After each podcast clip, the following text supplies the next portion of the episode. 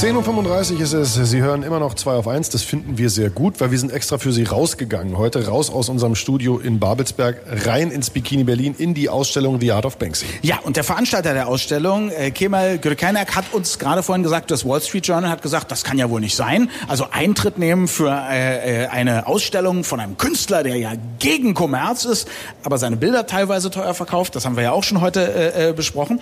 Ähm, also es ist immer ein heißes Eisen, ob man Kunst vermarkten soll oder nicht. Ja, einige äh, sind dagegen, andere zeitgenössische Künstler wünschten sich, sie könnten endlich mal eins ihrer Bilder verkaufen, um davon zu leben.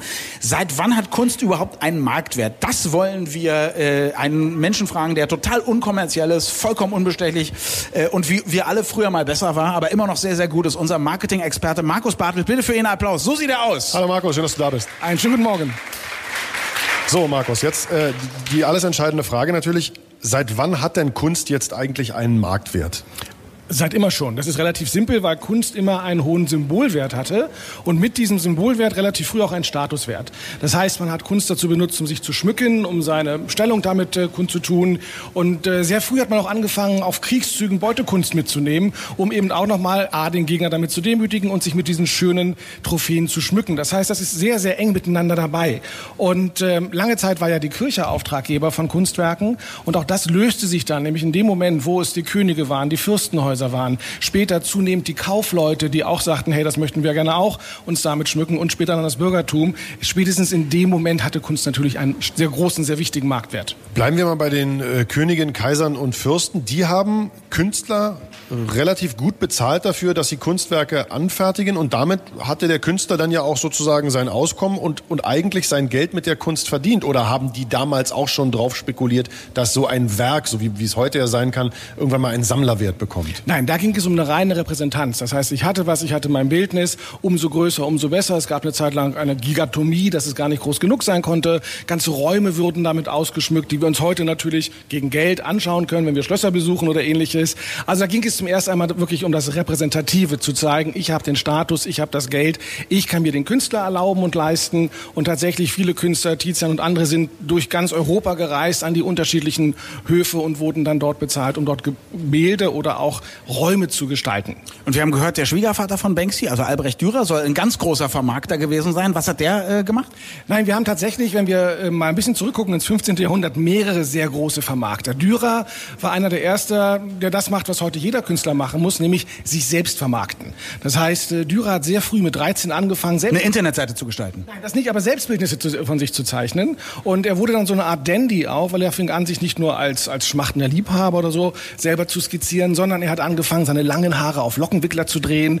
Er hat sich Ponyfransen ins, in die Stirn gemacht. Er hat sich die Fingernägel gefeilt und hat unglaublich viele Selbstbildnisse angefertigt. Diese Selbstbildnisse waren aber jetzt dazu da, ähm, quasi den anderen Menschen, und er lebte in Nürnberg, Nürnberg war damals eine der reichsten Handelsstädte, zu zeigen, so toll kann ich aussehen, so toll kann ich auch dich aussehen. Der hippe Dandy in Nürnberg.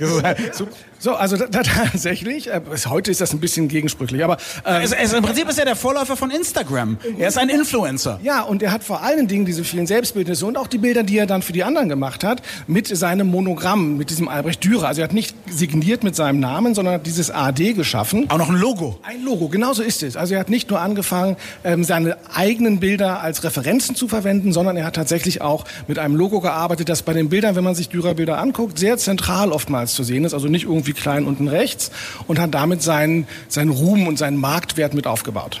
So, also das ist sozusagen die, die, der Ursprung diverser Online-Plattformen, mit denen wir uns heute rumschlagen. Jetzt äh, gehen wir noch mal auf genau, gehen wir noch mal auf den auf diesen gespaltenen Kunstmarkt oder vermeintlich gespaltenen. Also wir haben eben Künstler wie Banksy, die Kommerz total doof finden und dann haben wir andererseits viele Künstler, die einfach sich nur wünschen, endlich von ihrer Kunst auch mal leben zu können. Sind die beiden Positionen eigentlich wirklich so weit auseinander, wie es sich erstmal anfühlt? Jeder Künstler möchte natürlich mit seiner Kunst Geld verdienen. Dazu macht er das ja eigentlich auch. Und äh, die Frage ist heute, wie vermarkte ich mich, wie positioniere ich mich an einem Markt? Und es geht nicht mit den gängigen. Also ich muss mir immer wieder was Neues einfallen lassen, um Aufmerksamkeit zu bekommen. Idealerweise mediale Aufmerksamkeit, weil dann steigert sich damit wieder mein Marktwert. Galeristen werden aufmerksam, Sammler werden aufmerksam. Sammler wollen früh zuschlagen, wenn sie eine Wertsteigerung sehen, ein Potenzial sehen. Das heißt, man muss das sehr, sehr clever anstellen. Und wenn ich das dann habe, dann muss ich das auch immer wieder am Laufen halten. Also gehen wir wir von Bensky weg zu Damien Hirst, der eben einen Schädel genommen hat, 8601 Diamanten raufgeklebt hat und das Ding für 75 Millionen Euro vertickert hat.